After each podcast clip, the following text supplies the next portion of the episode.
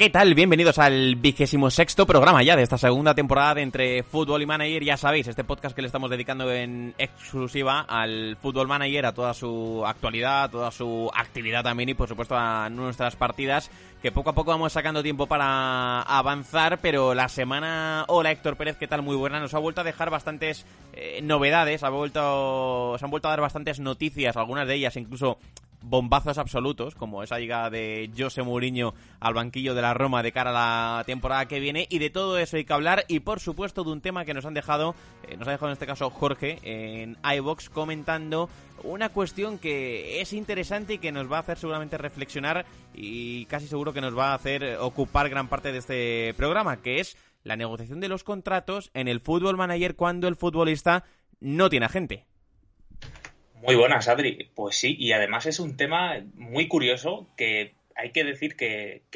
se nos pasó hablar de ello, porque además eh, me parece que ya no solamente cómo puede influir en cuanto al juego, sino cómo puede influir también en, la realidad. Hay que tener mucho ojo, ¿eh? ¿eh? Lo que hizo De Bruyne renovando con el Manchester City durante varias temporadas, durante, mm. vamos, por un sueldo bastante alto durante esas temporadas, debido a su estatus como futbolista, sin tener a gente, pone un poco en liza lo que hemos hablado aquí muchas veces, de que al final en el fútbol vemos que pues prácticamente se saca mucho pellizco a eh, pues cada parte que, está involucrada, sobre todo los agentes,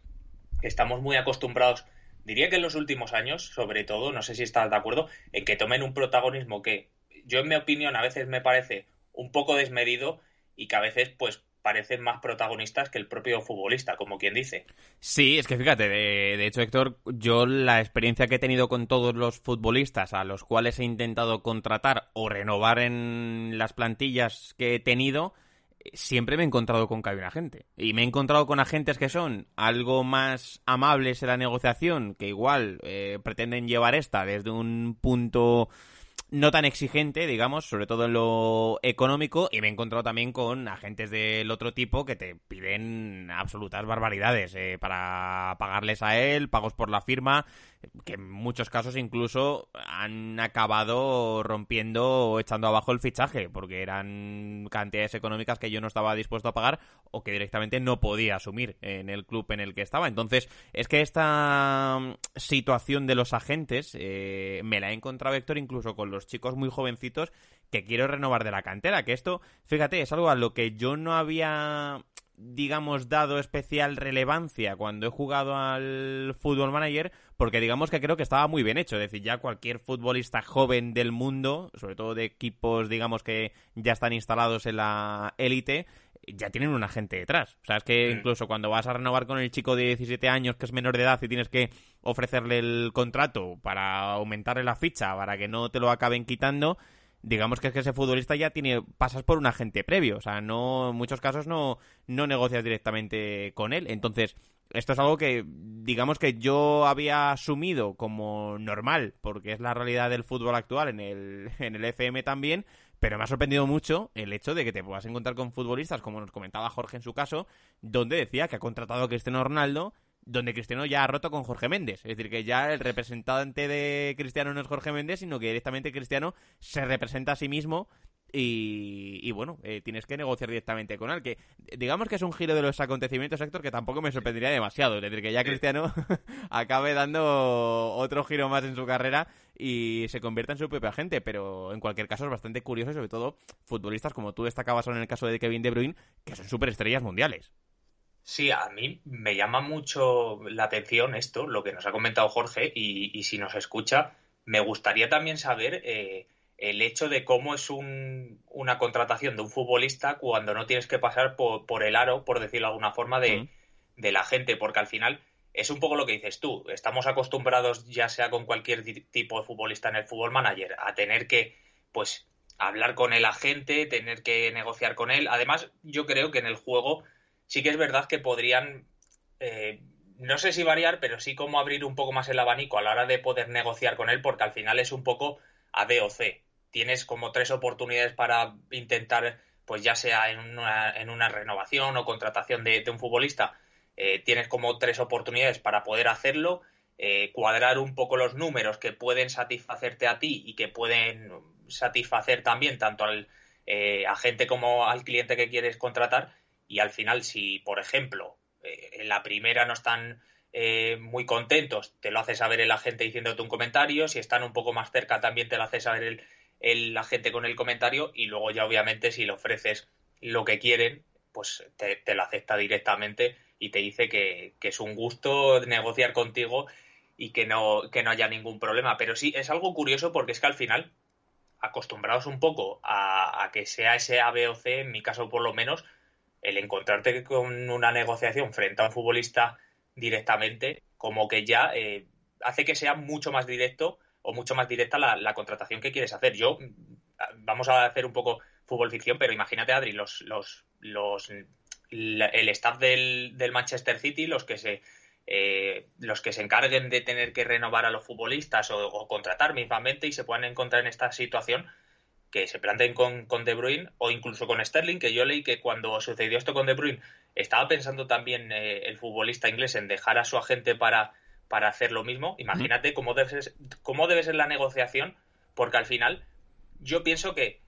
muchas veces, más que los futbolistas, cuando suceden estos casos de, de renovaciones, contrataciones, que luego se filtran cosas a la prensa, que no, según les interese a una parte u otra. Eh, yo creo que como cortan muy por, de una forma muy grande, lo que es quitar un, peso de encima, que es pues los agentes que yo, como digo,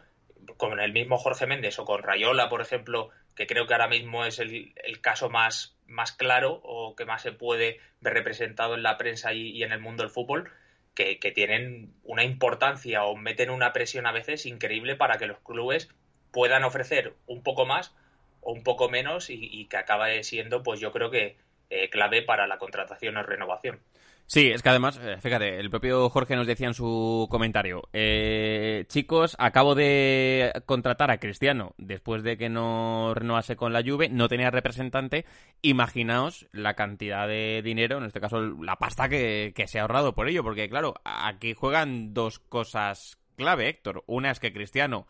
acaba su contrato, es decir, Cristiano llega libre, y la segunda es que Cristiano no tiene representante. Nunca lo he visto porque nunca he tenido la posibilidad de fichar a Cristiano Ronaldo en el Sevilla, ni en el Betis, ni en el Huesca, ni en el Sassuolo, ni en el Standard de Lieja, ni en ninguno de los clubes en los que está. Entonces yo creo que, siempre se ha escapado de mis posibilidades, pero debe ser eh, bastante curiosa la pasta en la negociación que te tiene que pedir Jorge Méndez por el fichaje de Cristiano. O sea, tiene que pedirte una comisión, eh, entiendo, bastante elevada y del mismo modo, hablamos del caso de Cristiano, como si intentas fichar a Mbappé, como si intentas fichar a Haaland y como tú señalas, el representado es Mino Rayola, eh, que ya sabemos que va a pedir su buena mortelada. Entiendo que esto también estará muy bien representado en el FM y que habrán sabido jugar con ello y habrán serán conocedores, como todo el mundo lo somos, de las informaciones eh, que señalan las cantidades de dinero que estos representantes exigen por la simple firma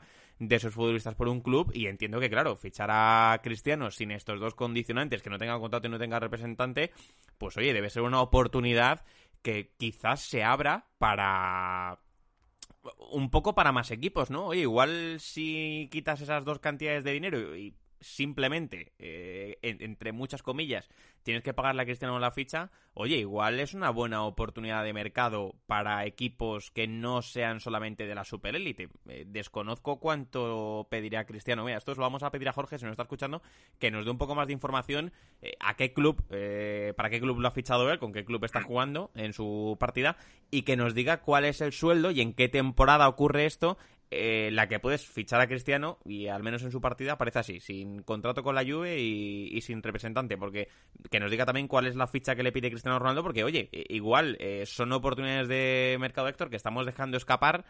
pensándonos que va a ser imposible hacernos con estos futbolistas por toda la serie de condicionantes económicos que los rodea, e igual, oye, existe la posibilidad de fichar a Cristiano si estás haciendo una temporada, por ejemplo, con el Liverpool, no sé, me lo invento, y, y se da el caso. Yo recuerdo, por ejemplo, uno que es parecido, que no es igual. Eh, yo recuerdo, por ejemplo, la temporada pasada, eh, donde estuve cerca de fichar a Gonzalo Higuaín, que estaba libre,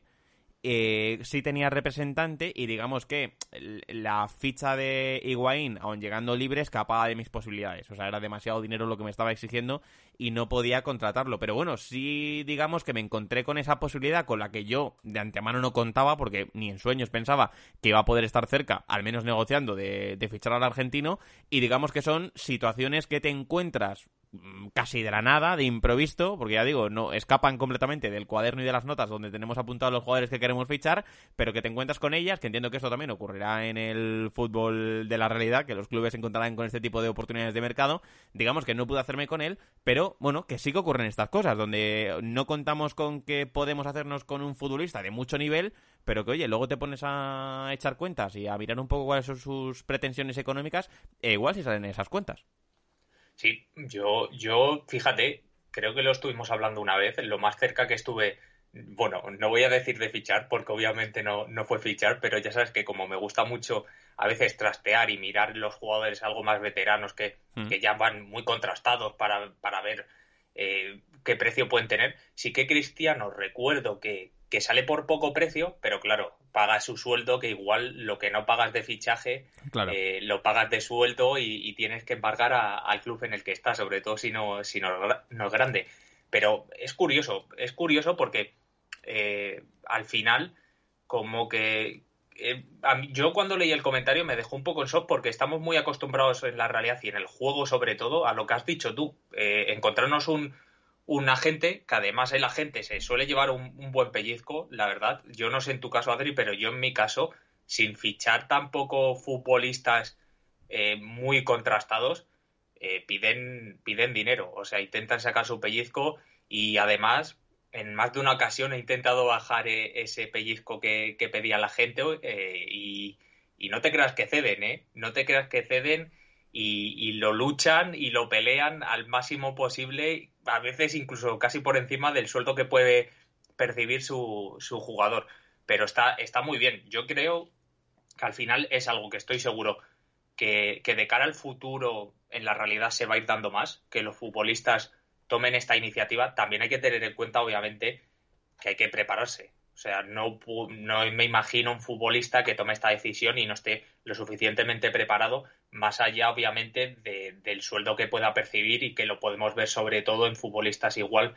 más contrastados o que, o que ganan más dinero, porque imagino que también ahí el problema, entre comillas, será menor a la, a la hora de poder renovar, porque al final las cantidades son, son increíbles, o sea, son impresionantemente grandes. Pero yo creo que lo veremos más y, y si lo vemos más, pues o si incluso ya con lo que ha pasado con De Bruyne, si acaba concretándose lo de Sterling, ahora mismo no recuerdo ningún nombre más, pero es que creo que, después de del belga, como que hubo ahí varios futbolistas que, salieron a la palestra las noticias de que igual lo tomaban ese camino y, bueno, pues empezaban a renovar, a tomar sus decisiones sin tener un agente detrás que, que tuviera que incidir en todo lo que ellos querían, ya no sea para el club en el que estaban, sino para, para, para el club en el que podían estar en, en un futuro más lejano. Entonces, a mí me llama la atención. Creo que puede estar bastante bien y yo, sinceramente, es que no me imaginaba que, en el Fútbol Manager, dentro de que obviamente es una posibilidad pues realista y que es más que obvia que sucede y que nosotros hablamos de De Bruyne, pero seguramente que habrá muchos más futbolistas que no sean contrastados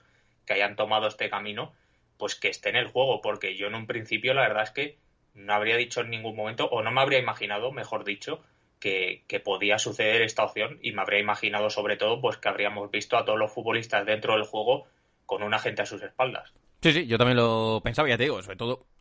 sobre todo en el caso de que son superestrellas mundiales. Al final no estás contratando a un futbolista que está libre, que lleva dos temporadas sin encontrar club y, te lo acabas llevando, sino que al final son superestrellas mundiales del nivel de Cristiano Ronaldo y, Kevin De Bruyne en este caso, que oye, uno en la realidad no lo tiene, como es el caso del belga, otro en el juego nos dice que acaba eh, rompiendo su vínculo profesional con Jorge Méndez y, negociando los contratos por, por su propia cuenta. Eh, en cualquier caso es un detalle curioso, ¿eh? es un detalle curioso, así que ya como siempre hacemos, aprovechamos para abrir el debate a todos los que nos estéis escuchando si os habéis encontrado con este tipo de situaciones donde vais a intentar fichar a un jugador y ese jugador no tiene representante, es el mismo quien negocia las cantidades económicas. Y tú decías, Héctor, el futbolista se tiene que preparar, claro, que se tiene que preparar no solo para negociar con la parte que le va a intentar contratar, sino en muchos casos para leer el contrato que son contratos con muchísimas cláusulas. Nunca he tenido uno en mi mano, pero bueno, por lo que conocemos todos que hemos visto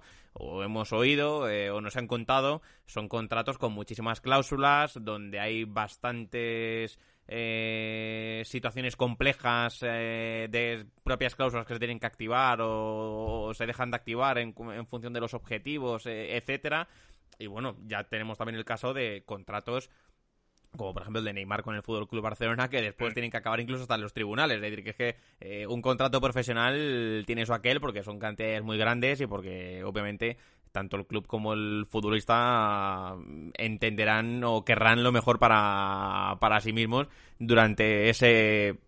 periodo que van a estar juntos eh, laboralmente. Entonces, bueno, eh, yo entiendo que, se tienen que preparar mucho, sí, sí, obviamente, y que ya no solo para negociar, sino para, para entenderlo. Pero bueno, era un tema que queríamos tocar porque también, fíjate, Héctor, tenía yo aquí apuntado otro. Eh, en cuanto a los contratos, te quería preguntar, porque esto no lo hemos hablado nunca, y me parece interesante, porque el otro día lo hablaba con unos amigos, y es el tema de cuántos años has podido renovar a un futbolista te ha permitido el juego renovarlo. Porque yo recuerdo que quizá el contrato más largo que haya podido firmar con alguien son tres o cuatro temporadas. El propio juego incluso muchas veces no me dejaba la opción de más porque digamos que eh, la propuesta que precisamente el representante me exponía era que el futbolista, en muchos casos jóvenes, querían firmar dos o tres temporadas, no mucho más, por no estar vinculado siempre a mi club, por si acaso existe la posibilidad, obviamente, de dar el salto a un, a un equipo mayor. Y te lo quería preguntar porque esto es un tema que se comentó mucho en su día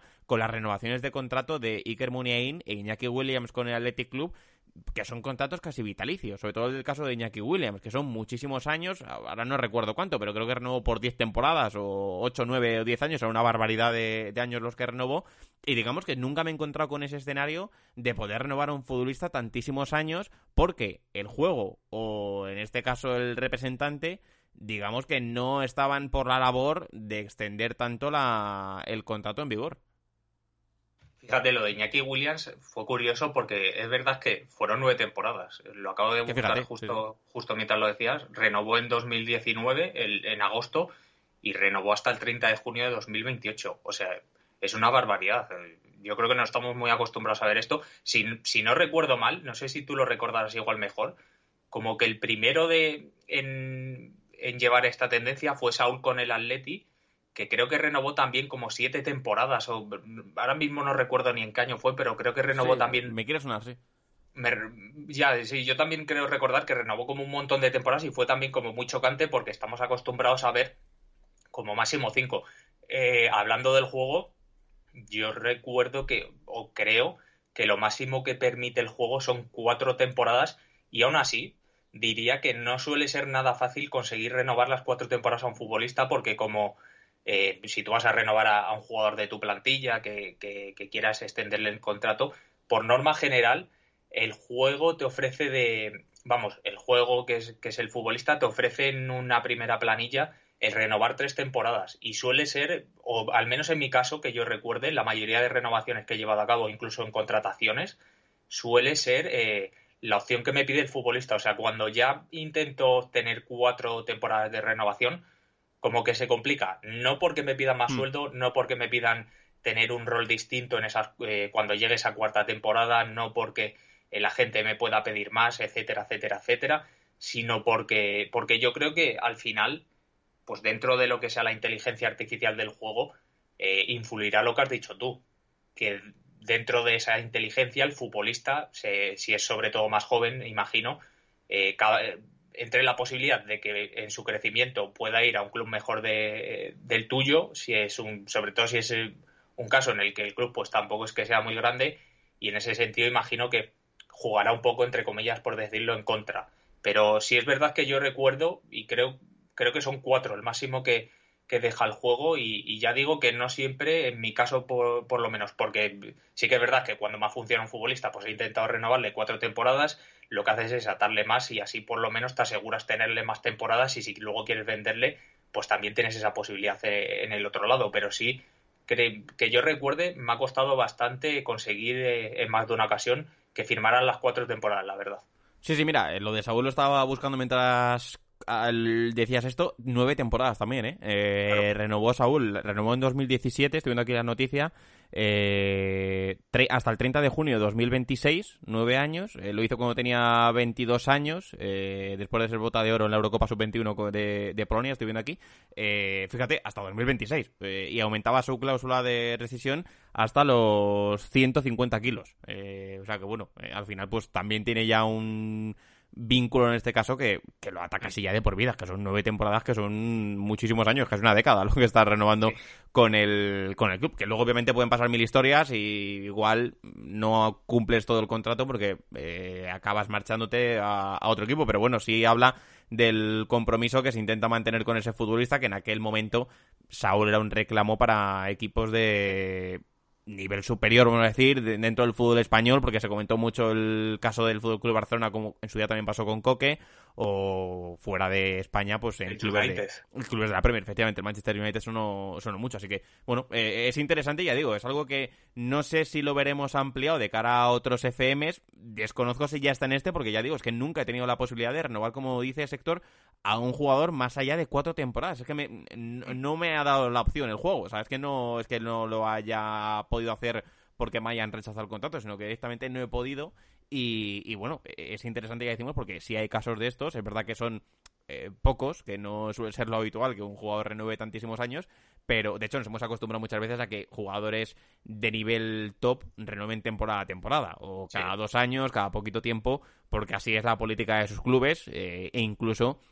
hablando del Atlético de Madrid, ahora que comentamos el caso de Saúl, acuérdate lo que pasó con Godín, eh, que digamos que la política del club no permitía renovar a futbolistas ya veteranos eh, más allá de X años y no se acabó llegando a un, a un acuerdo. O lo que está pasando con Sergio Ramos en el caso del Real Madrid también. Es decir, que, que luego hay multitud de casos y, cada uno es, es, muy diferente entre sí, pero bueno, sorprende mucho que haya renovaciones de este tipo y ya digo, yo personalmente desconozco si están incluidas en el juego porque nunca he podido ampliar tanto el contrato. Así que si alguien que no está escuchando lo ha podido hacer y ha podido firmar a un Saúl o a un Williams en su equipo y atarlo 10 temporadas, pues que nos lo cuente porque querrá decir que sí se puede, que ya digo que yo lo, desconozco en este caso. Así que bueno, Héctor, dejamos aquí si te parece el tema de contratos, no sé si te queda algo más en el tintero que destacar, más allá de los hablazos que nos han metido los representantes en las negociaciones, que ya digo, ¿eh? yo tengo bastantes casos eh, donde la negociación se ha acabado a,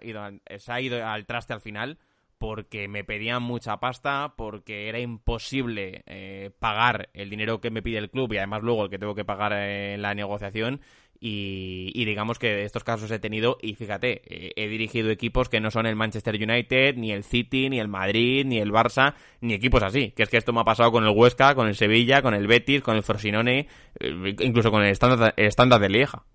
Pues mira, yo eh, para, el, para los futuros fútbol managers lo que, lo que pediría es que, ya que están renovando, intentando mejorar un poco las conversaciones eh, más cercanas eh, entre con los futbolistas o con la prensa cuando se te acercan, que la mejoren con los agentes también y que cuando llevas a cabo una renovación, que ten la posibilidad de, de amenazarle de alguna forma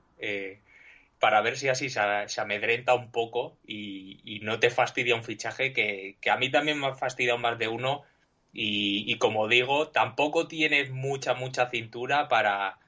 para poder eh, pues variar mucho los precios porque al final rápidamente te cortan y cuando te cortan Adri ya no tienes posibilidad de, negociar. No, no, totalmente, totalmente. Así que bueno, eh, esperamos a que nos digáis eh, vuestras experiencias con contratos, con representantes, con futbolistas si no tienen representante, que ya decimos que esto nos ha sorprendido mucho que apareciese ya en el juego y oye, es una gran noticia porque eso habla bien de la, del realismo que se intenta eh, adoptar o implementar en este caso en el FM21, pero bueno, que nos lo destaquéis y que nos comentéis cuál es vuestra experiencia con clubes, con representantes y con jugadores a la hora de negociar un contrato que nunca es sencillo, que hay cantidad de cosas que se pueden añadir eh, en forma de cláusula Héctor, que esto ya lo hemos comentado muchas veces, eh, a la hora de el futbolista va a jugar los partidos de copa o se va a enfrentar a su antiguo equipo, esa cláusula del miedo o la posible ah, opción de compra, etcétera, que hay cantidad de cosas que ya se han incorporado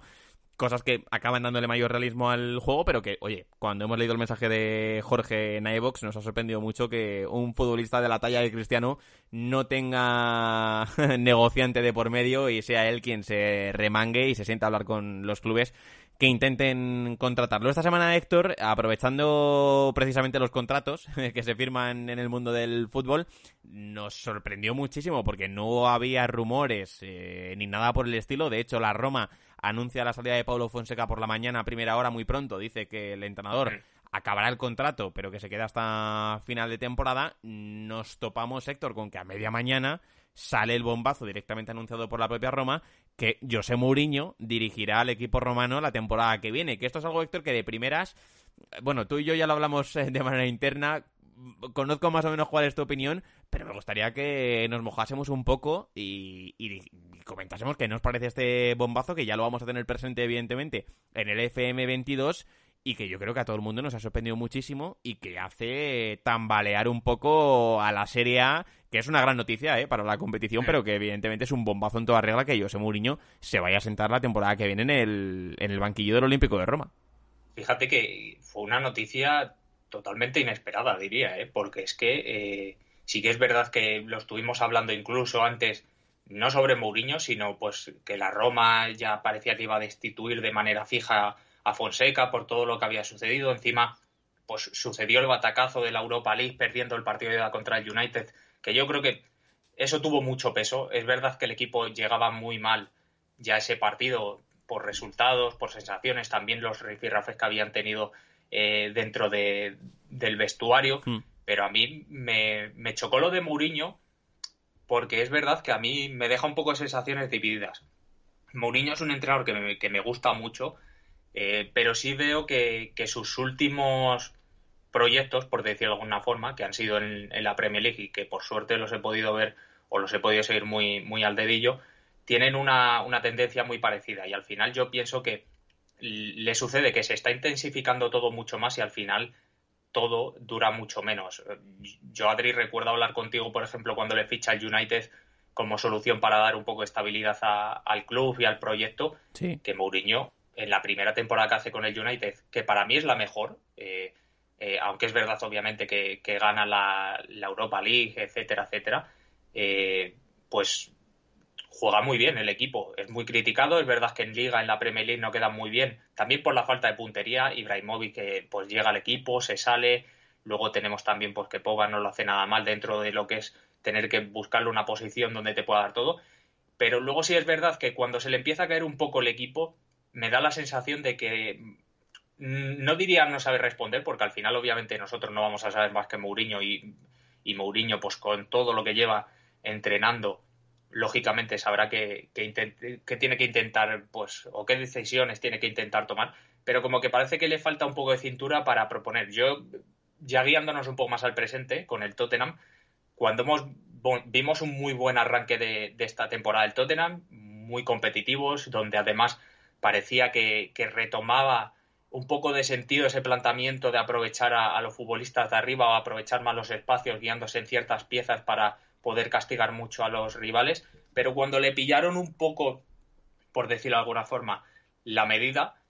como que le faltó reacción para, para seguir teniendo superioridad. Y al mm. final, obviamente, yo creo que en estos casos, sobre todo, o incluso diría en casos parecidos como es el del Tottenham y como puede ser el de la Roma, que ojalá yo me encantaría que volviera al ruedo más fuerte que nunca Mourinho y que se ya no solamente que encontrara un sitio donde eh, el equipo respondiera muy bien, sino donde él también se sintiera cómodo, sintiera que va a aguantar tiempo y donde viera que, todas las cosas no solamente están teniendo un impacto inmediato, sino de cara al futuro. Pero teniendo en cuenta que estos equipos son equipos históricos, que al final no están muy acostumbrados eh, en la actualidad a ganar, diría que obviamente la Roma al final tiene una dimensión algo más grande que, que el Tottenham, ya no solamente en Italia, sino también diría que a nivel europeo y mundial. Entonces, al final, estos equipos, eh, cuando no ganan, como que les entra un poco de ansiedad y, exigen, exigen. La exigencia, al final, yo creo que en el fútbol no suele ser una buena consejera y lo que suele suceder es que con la exigencia muchas veces eh, la confianza va mermando, sobre todo si no tienes eh, resultados buenos y, eso acaba llevando a que, como lo ha sucedido en el Tottenham, pues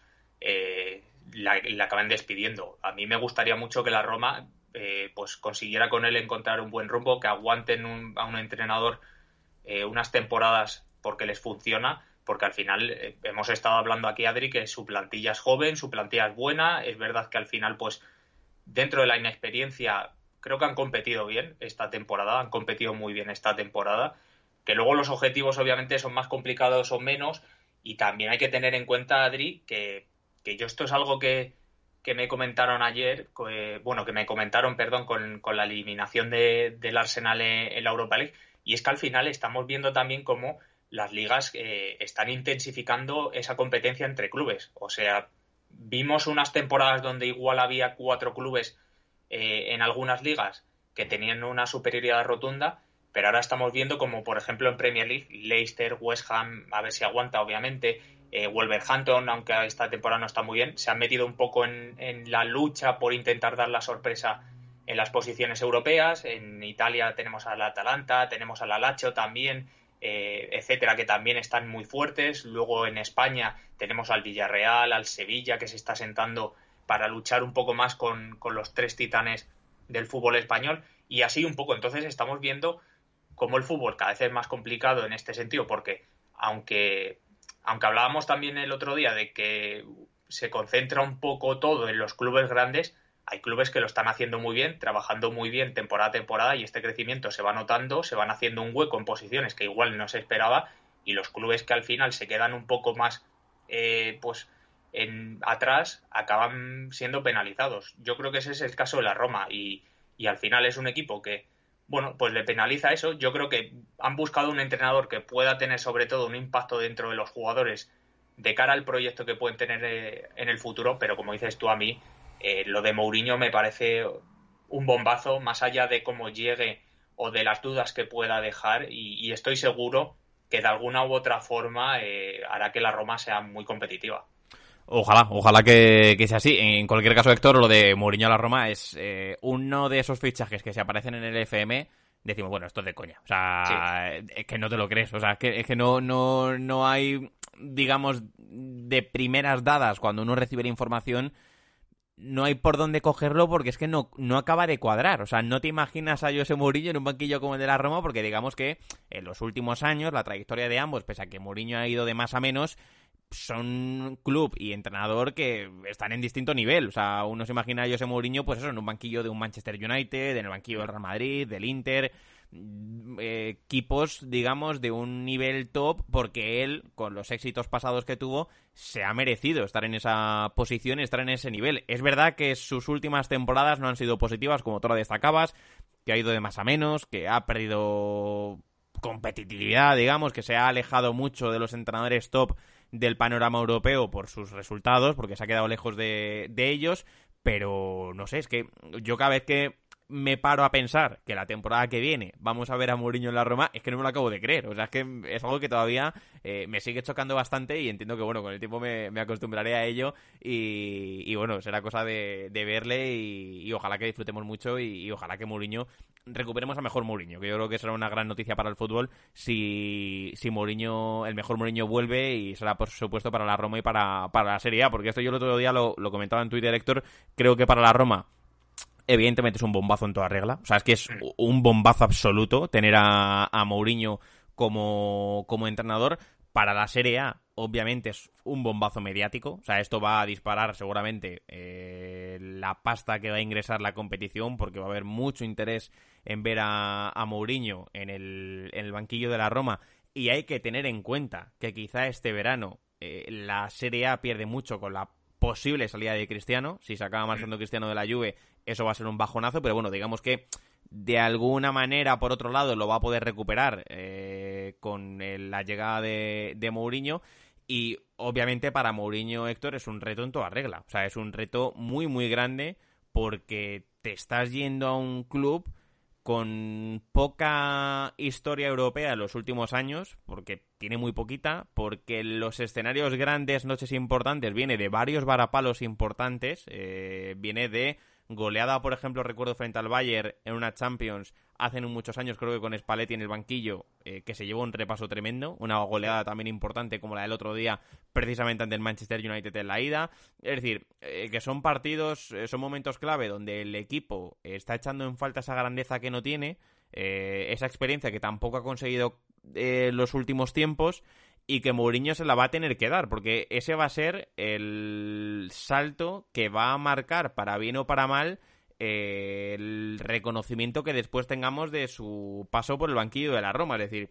tener a la Roma sexta o séptima en la Serie A es algo que ya ha conseguido Pablo Fonseca y que consiguió en su día Spalletti, eh, incluso con resultados mejores porque la acabó metiendo en Champions, o Rudy García, que tuvo muy buenos años en el banquillo de, de la Roma. Es decir, que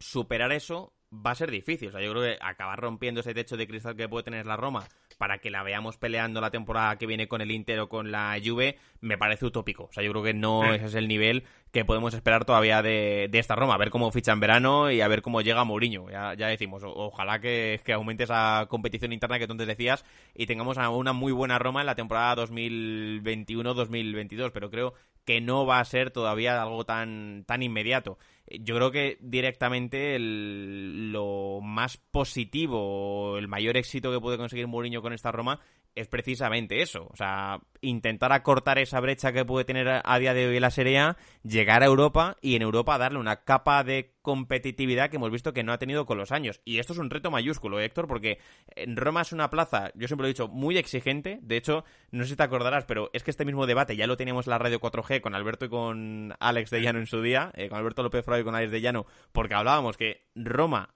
aprieta mucho por la gente que tiene y no tanto por lo que tiene en las vitrinas, porque es que mm. tiene tres escudetos la Roma. O sea, es que al final es un club grande en Italia, por supuesto, es un club con su prestigio en Europa también, pero digamos que tiene tres escudetos, o sea, es decir, no es de los equipos que más eh, ligas tienen en el fútbol italiano, ni mucho menos, es un equipo que ha llovido mucho desde su último trofeo que acaba conquistando y es un equipo que su última su última final continental, su última final en Europa es de hace 30 años. O sea que es que ha pasado muchísimo tiempo mm, desde la gran Roma que hayamos podido conocer eh, en los últimos en las últimas décadas. Entonces, claro, es que es un reto muy grande para un Mourinho Héctor que eh, digamos que vino un poco quemado. O sea, que yo creo que el Mourinho de los últimos años está muy, muy lejos de su mejor nivel. Que es verdad, fíjate que yo era de los que pensaba que en el Tottenham eh, Oye, yo me ilusioné con los primeros meses de ese Tottenham. De hecho, escribí un texto en marcador internacional intentando analizar al equipo porque veíamos a un Mourinho Héctor que ganaba partidos y que se le veía que estaba cómodo. Es decir, que hacía esos gestos a la cámara que siempre ha tenido él, eh, intentando demostrarle a todo el mundo que es el mejor. Eh, comentarios en ruedas de prensa que solo José Mourinho es capaz de, hacer pero digamos que eso se fue perdiendo, como tú bien has detallado, y, nos hemos quedado sin proyecto de, de Mourinho en el Tottenham. Pero en cualquier caso, yo creo que para él, a nivel futbolístico y sobre todo a nivel anímico, a nivel mental, es un reto muy grande y es un reto muy exigente porque ya digo que, Roma es una de estas plazas que, que, aprieta mucho intentando establecer un paralelismo que sé que no es parecido ni mucho menos, pero bueno, sí yo creo que pueden tener cierta comparación a mí siempre me ha gustado mucho comparar Roma, lo que es la ciudad, su gente, sus aficionados y el club, dejando a la Lazio a un lado, porque la Lazio ha crecido mucho en los últimos tiempos y ya habrá tiempo de hablar de la Lazio si, si toca Héctor, pero yo diría que Roma es parecido a lo que se vive en Sevilla, por ejemplo, con Sevilla y Betis. O sea, yo creo que eso es gente, obviamente el Sevilla tiene ya un reconocimiento europeo que se ha ganado con títulos, pero digamos que son dos sitios donde la exigencia es muy alta, donde la masa social aprieta mucho, es muy exigente con el club y esa competición interna que tienen en la ciudad entre dos clubes ha alimentado que eh, estén todo el día peleados. Y es muy bonito que las aficiones digamos que quieran lo mejor para su club y que cada partido, cada derby sea grandeza absoluta, pero eh, esto a la larga se ha visto por ejemplo en el caso del Betis, porque se vio en el caso de Setién por ejemplo, eh, machaca mucho, machaca mucho y, acorta mucho yo creo la vida de los proyectos. Sí, al final, en este tipo de clubes, eh, cuando se acostumbran sobre todo, pues ya sea un poco, diría la suma de, la afición, también la, la directiva, etcétera, etcétera, cuando se acostumbran un poco a exigir y no están no acostumbrados, sino que tampoco es que hayan ganado, como dices, porque al final yo creo que, que la Roma ha sido más por, por, en muchas ocasiones, lo cerca que se ha quedado de poder hacerlo y luego por las figuras que ha tenido, que ha tenido figuras muy buenas. Obviamente podemos hablar de Totti como, como la más representativa, pero, pero vamos, eh, yo tengo muchas ganas de ver esto porque al final, como que parece una vez más la, la última bala de Mourinho, por decirlo de alguna forma, en, en la élite. Y al final hay que tener en cuenta, Adri, ahora nos meteremos a hablar un poco lo que haríamos nosotros mm. dentro del Fútbol Manager con la Roma si llegáramos eh, en el caso de que fuéramos Mourinho, pero hay que tener en cuenta de que eh, yo me pensaba que si Mourinho, en primer lugar, pensaba que si Mourinho volvía algún día a la Serie A iba a ser para poner, ponerse en el banquillo del Inter una vez más, pero hay que tener en cuenta que Mourinho llega a una Serie A que no se parece en nada a la, que, a, la última en la que estuvo, obviamente, no, han dado muchos años para que cambie, pero es que la serie actualmente eh, podemos hablar, yo me lanzaría un poco a la piscina para decir que seguramente sea la liga donde se muestra una mayor faceta ofensiva por parte de los equipos, donde hay un trabajo muy, muy bueno en todo ese apartado ofensivo para que los equipos puedan ser más atrevidos, para que haya más goles como estamos viendo, y que al final Mourinho se va a tener que adaptar a todo eso y yo creo que es lo que más le está costando en estas temporadas. El tener una propuesta que igual eh, deje, no voy a decir dejar de lado, pero sí que como que intente intensificar o intente mejorar un poco más todo lo que sea el ataque para que luego no le pase factura, porque en el Tottenham, bueno, no solo en el Tottenham, sino diría en el Tottenham, en el United o incluso en el Chelsea, que son los tres últimos banquillos en los que se ha sentado, le ha pasado un poco factura el hecho de que cuando las cosas van, van bien, pues obviamente un poco por inercia puedes acabar ganando, pero cuando se tuerce un poquito y te acercas a ganar, pero no tomas igual una decisión acertada, pues acabas empatando o en derrota. Y a Mourinho le ha pasado mucha factura que cuando se ponía por delante en algunos partidos, eh, le acababan empatando porque daba un paso o dos atrás, el partido no lo requería y ello hacía que el equipo, sin ser tampoco pues, el máximo exponente de, de la defensa, en el Tottenham sin ir más lejos, pues acababan empatándole o perdiendo el partido. Solo hay que ver a Adri cuando, por ejemplo, iban ganando 3-0 contra el West Ham, eh, parecía un partido donde podían ganarlo perfectamente con facilidad y en un Santiamén eh, el West Ham pegó un arreón y con un golazo de Lanchini en los últimos minutos eh, hmm. empató el partido. Yo tengo mucha curiosidad en eso porque al final obviamente hablamos del entrenador, de su figura, del club también, pero ojo lo que es la serie de hoy en día, que yo diría que es pues eso, eh, la liga que eh, ofensivamente puede tener más trabajo, aunque siempre hablamos mucho de, la alemana y a, ti a mí nos gusta mucho toda la escuela de entrenadores alemanes, pero es que es una liga la italiana que, ha mejorado mucho con los años y que lejos de quedarse atrás como puede parecer, eh, está sacando nombres, equipos, etcétera, etcétera, y entrenadores también que están llevando pues el fútbol de allí a un nivel muy muy bueno. Sí, sí, de hecho, a nivel táctico, eh, me parece una de las mejores. Eh, no sé si te diría la mejor. Eh, no sé, esto va para otro debate, habría que, que, preguntarlo más detenidamente, pero sí está entre las mejores. Incluso te diría que la serie actual está perfectamente a nivel táctico, a nivel táctico, a nivel de propuestas, a nivel de diferencias entre equipos, de lo bien trabajados que están te diría que perfectamente está entre las tres mejores. Eh, luego a nivel de juego, a nivel de espectáculo ya es otra cosa. Pero si te gusta fijarte en detalles tácticos e intentar estudiar equipos muy distintos entre sí, creo que la Serie A sale bastante ganando, ¿eh? Porque tienes propuestas muy distintas desde el Inter de Antonio Conte al Bolonia de Sinisa Mihailovic, a la Spezia, que es un recién ascendido y ha dejado cosas muy interesantes de juego esta temporada. Por supuesto, el Sassuolo de, de mm, de De Cervi, eh, es decir, yo creo que te encuentras con propuestas muy distintas, con equipos de todo tipo y equipos que están muy bien trabajados. Y esto también va a ser un reto para Mourinho, ¿eh? que a ver cómo se adapta a la competición, cómo resuelve las incógnitas que le van a plantear el resto de las cuestiones que le van a plantear el resto de equipos y, la propia liga en sí. Así que a ver cómo se adapta, porque evidentemente sí, eh, tú lo decías, Héctor, tiene experiencia de haber ganado todo con el Inter pero es que desde que ganó todo con el Inter han pasado 10 años, ¿eh? O sea, que es que ha pasado una década. Desde aquellos éxitos ha pasado muchísimo tiempo y la competición evidentemente ha cambiado mucho desde, desde entonces. Obviamente, Héctor, en las últimas horas, en los últimos días, como no puede ser de otra manera, el interés eh, de la Roma no ha estado tanto en la vuelta del partido con el United, porque el resultado era escandaloso, sino en la lista de la compra, por decirlo de algún modo, que se ha filtrado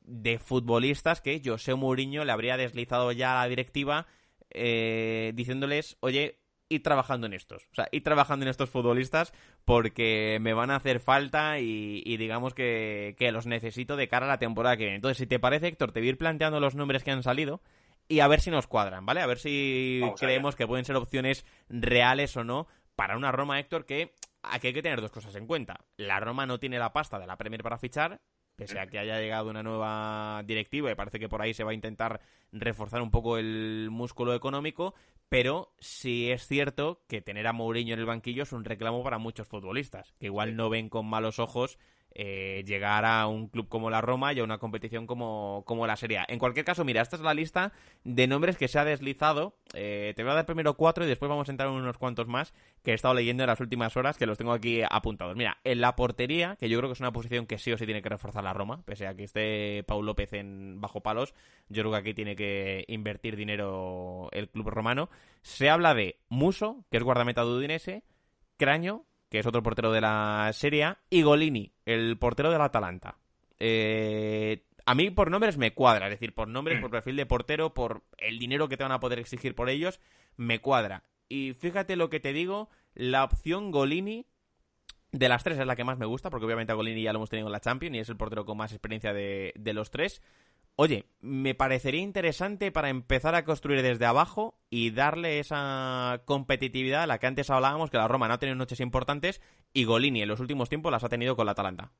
Sí, al final yo creo que, la portería es un aspecto muy importante para, forjar un nuevo proyecto. Eh, estamos acostumbrados a, bueno, hoy en día las grandes porterías pues como que están muy bien tapadas, por decirlo de alguna forma, pero, por ejemplo, llegas a la Roma, la exigencia que dices tú, el tener un buen portero eh, es importante. Y al final es verdad que, pues, Paul López, yo creo que pintaba mejor de lo que ha acabado siendo, sigue mm. siendo muy joven, pero luego es verdad que las lesiones como que le hacen que sea muy intermitente y a mí, pues, el portero de, la Atalanta me parece muy buena opción. Yo te voy a dejar un nombre, Adri. Venga, a ver. No me lo creí, no me lo creí mucho, o sea, lo leí al poco, prácticamente, pues, al poco de que, de que anunciaban el fichaje de, de Mourinho, eh, y es el de De Gea. Y es, verdad que hablamos de un portero más veterano, hablamos de un portero que no tendrá un sueldo pequeño, pero hablamos de un portero que parece que ya está en sus últimas horas con el Manchester United porque buscan en el club ese relevo con, con Henderson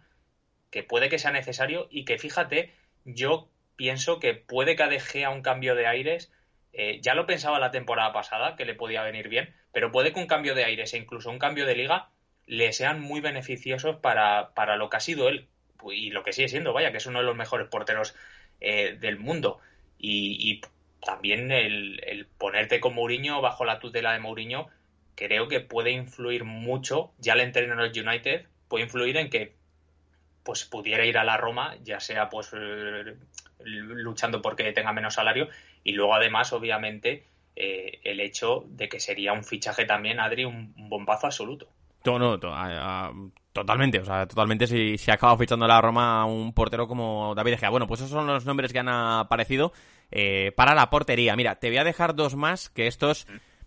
cuadran porque los conoce muy bien, pero digamos que estos ya me cuadran menos a nivel económico. Eh, desconozco cuáles son las posibilidades reales de la Roma para, para incorporarlos. Pero mira, uno es el nombre de Eric Dyer, Héctor, que este, bueno, pues lo conoce bien del Tottenham. Y otro, claro, si lo acaba fichando para la Roma, te diría que para la Roma es un salto cualitativo en toda regla, porque este es de los espartanos de Mourinho, de ese perfil de futbolista que Mourinho siempre ha querido en su equipo y que en el Tottenham lo ha tenido y que para mí es de los que mejor ha rendido, que es Pierre-Emerick Jouvier. Eh, claro, tú imagínate si la Roma se refuerza con un centrocampista como Jouvier y se lo vuelves a dar a Mourinho. O sea, y en una competición como la Serie A. Eh, a ver, eh, obviamente yo creo que la cosa sale, eh, sale solo. O sea, es que al final la, la fórmula sale sola y, yo creo que cuadraría mucho y ya digo, a la Roma le daría un salto en toda regla, pero yo creo que esto se va a escapar ya de las posibilidades reales del, equipo.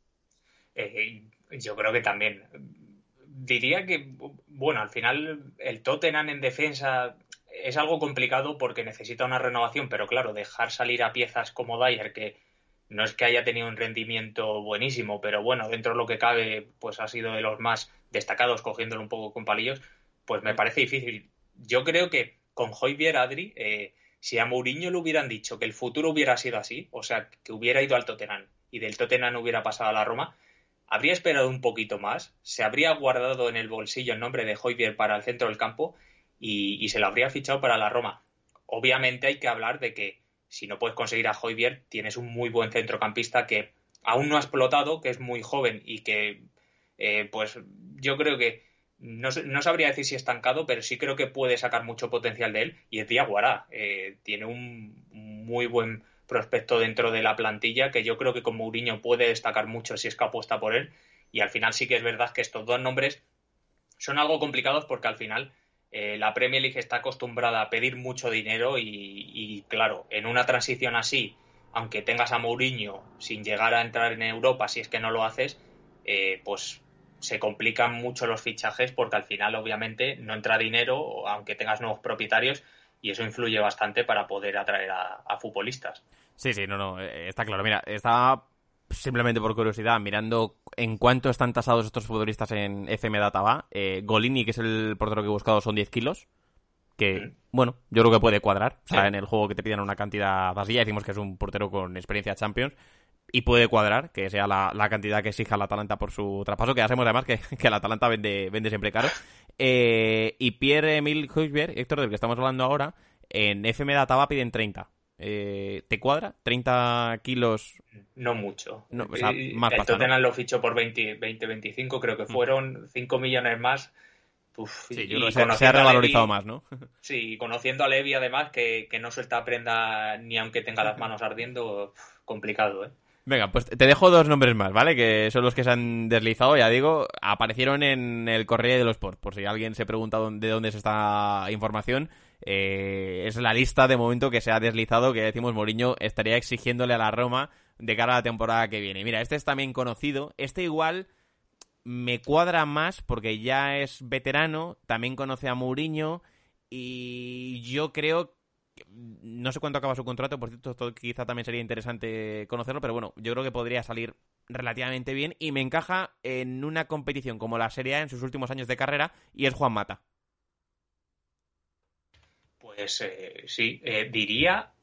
no estoy del todo seguro, diría que el, el, Manchester United le ha renovado una temporada más. A raíz de que pasó, creo que fue que, no me acuerdo qué familiar falleció suyo, ¿Mm? eh, como que estuvieron muy encima de él dentro del club y y no creo recordar que el United le, no sé si acaba justo este, este verano. Sí, justo, justo, estoy mirando, mira, eh, junio de 2021 y en Transfermark pone que tiene la opción de un año más, sí. Eso es, o sea, le ofrecieron esa posibilidad, pero es verdad que cuadra, cuadra un poco porque al final estos futbolistas que yo he de decir que Mata, eh, si ves su carrera por clubes no dudas, pero en cuanto a juego da la sensación de que igual no ha sido tanto eh, pues eso, a nivel futbolístico, valga la redundancia, pero ha sido un jugador muy bueno, ¿eh? muy bueno, tanto siendo titular como siendo un futbolista de plantilla, muy polivalente dentro de lo que ha podido jugar y que ha tenido una técnica Adri increíble. O sea, yo creo que lleva ya varios años, aun teniendo 33, que yo diría que es veterano, pero tampoco es que sea muy, muy mayor, ¿Mm? pero como que está un poco fuera de órbita y sin embargo, como dices, yo creo que no, ya sea libre, porque, porque acabas eh, obteniéndole libre o si le fichas,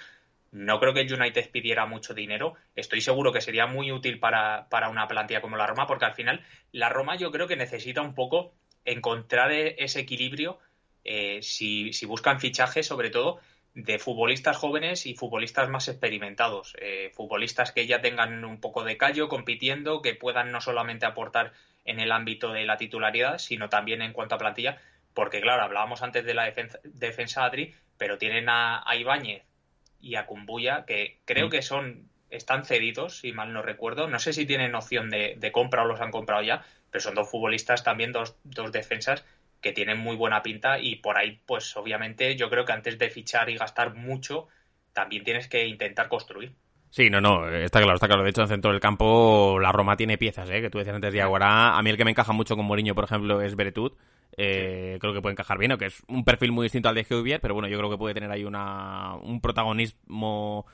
relevante. Eh, todo será que mañana le vendan, pero eh, yo creo que podría salir bien. Está el caso de Gonzalo Villar, es decir, que bueno, que la Roma tiene materia prima en el centro del campo de sobra y obviamente estos son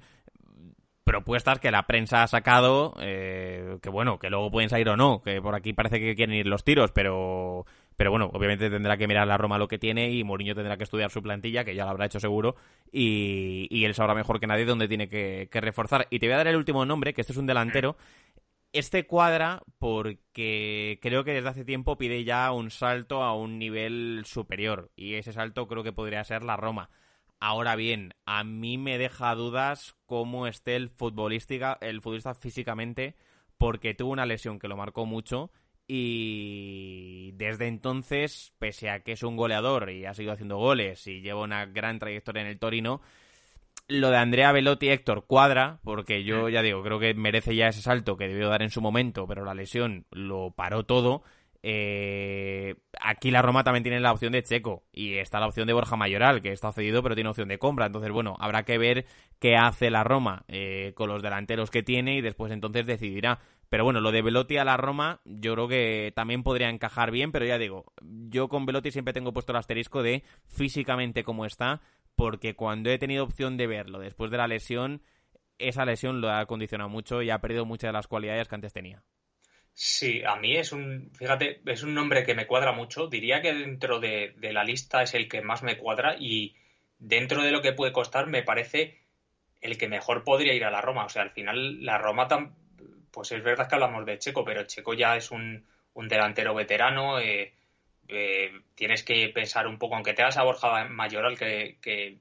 no sé si tiene noción de compra o está comprado y luego, pues yo me puede que lo, hagan porque al final el rendimiento eh, ha sido bastante bueno, pero encontrar a un futbolista como Velotti, que yo creo que también, como dices, le vendría bien un cambio de aires eh, y dar un saltito en su carrera, puede reactivarle y ahí fichas a un futbolista. yo me acuerdo, Adri, cuando, cuando Velotti explota con el Torino, que lo hablábamos tú y yo, que, nos tenía encantados. O sea, nos tenía encantados y, hacíamos un poco cábalas de, de a, qué a qué equipo podía ir y al final como que se ha quedado un poco en tierra de nadie. Y, Adri, justo, te voy a dejar yo un nombre que leí ayer también, y es que eh, en esos futbolistas que parece que están un poco en tierra de nadie y, podrían relanzar su carrera, otro de los que ha sonado, y fíjate que me cuadra en cierta manera, sería Isco, eh, un futbolista que parece que está en, en la parrilla de salida del Real Madrid,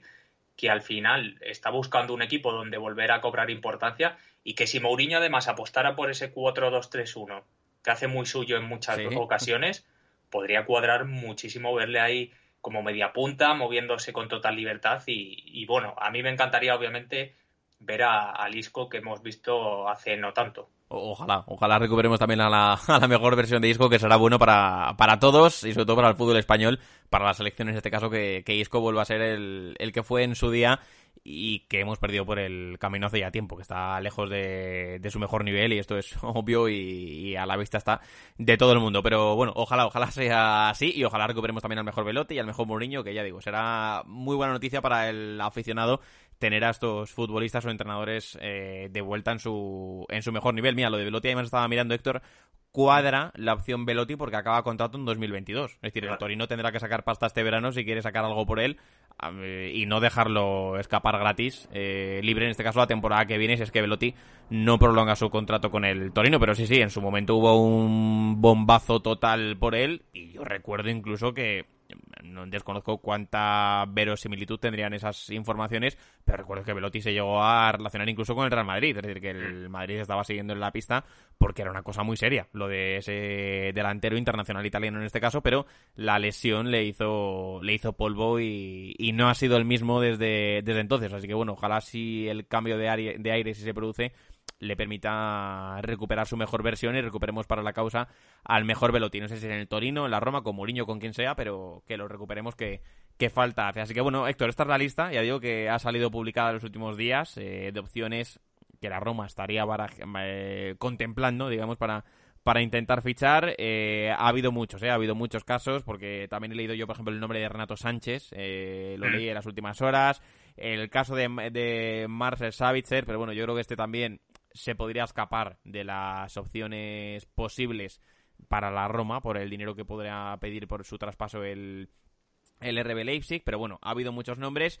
Aprovechamos, Héctor, eh, claro está, para que la gente, para que los que nos estéis escuchando nos digáis cuáles son los vuestros, eh, cómo, si estuvieseis en la piel de Mourinho, a qué futbolistas intentaréis buscar para construir un equipo sello José Mourinho, que ya sabemos todos cómo es eh, el bono de Mou. Luego jugará de la manera que tenga que jugar con los futbolistas que tiene. Pero bueno, ¿dónde os fijaréis vosotros? ¿Cuáles son las posiciones que creéis que debería reforzar? Y sobre todo, ¿cuáles son los nombres que nos proponéis interesantes para que la Roma 2021-2022 de José Mourinho eche a andar la temporada que viene y nos haga disfrutar? Que seguro que, que será así. Héctor, no sé si te queda algo más en el tintero por destacar. Pues no, eh, lanzaría también la pregunta de que la gente eh, nos diga también qué club histórico, eh, para hacer un poco el ejercicio, creen que necesitan o posiblemente necesitan un José Mourinho para relanzar un poco lo, lo, que es el club. Creo que puede ser muy interesante. Yo creo que algún día podemos también un poco pensar en ello. Y bueno, Adri, no me quiero tampoco despedir sin algo que, bueno, nos vamos a poner manos manos y a trabajar para volver a tenerlo aquí y es el proyecto de, de Sequibia, que ya lo han lanzado, que ya la gente se puede descargar el parche que nosotros dejaremos en la cajita de iVoox y que bueno, pues como siempre y siempre ha estado muy predispuesto la verdad a hablar con nosotros sin ningún problema, eh, nos pondremos en contacto cuanto antes con Regista, con Nahuel también, que es el, la otra persona que lo ha llevado a cabo, por decirlo de alguna forma, mano a mano, más, más allá de, de la pedazo eh, comunidad que llevan detrás, mm. Que, yo creo que se merecen también una enhorabuena muy grande. Pero bueno, que la gente sepa que ya lo han lanzado, que ya pueden jugar con ello y que, y que bueno, que recuerden que Sequibia no es un país real, que es un país ficticio, que lo que han creado ha sido totalmente pensado por las personas que han formado parte de este proyecto y que bueno, les deseamos yo creo que, que todo el éxito, que tengo pocas dudas de que lo van a tener y que más de una partida eh, va a ser muy buena. Sin ninguna duda, sin ninguna duda lo, recomendamos y como bien dice Héctor, dejamos en la cajita, en la descripción,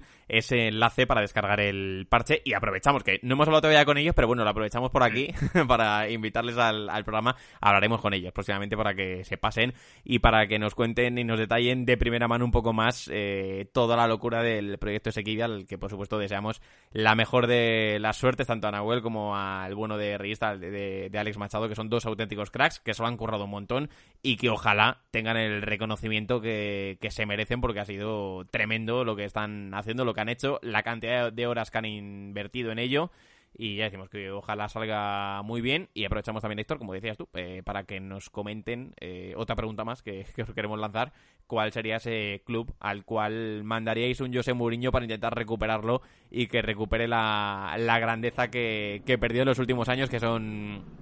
bastantes los casos. Así que, como siempre, líneas completamente abiertas de comunicación. Hashtag en Twitter entre Fútbol y Manager, correo entre gmail.com también la cajita de, de donde nos ha escrito Jorge en el último programa, y por supuesto el grupo de Discord, que ya sabéis, sigue abierto, y para aquel que no lo conozca, que no esté todavía dentro y quiera hacerlo, en la cajita también de iVoox tenéis el enlace para entrar, muy sencillito, pincháis en el enlace, ponéis el nombre que queréis utilizar de usuario en Discord y estáis dentro para participar y para alimentar ese buen clima que se sigue respirando en torno a la comunidad de entre fútbol y manager y por supuesto del fútbol manager. Así que Héctor Pérez, como siempre te digo, llega este momento. Hasta la semana que viene.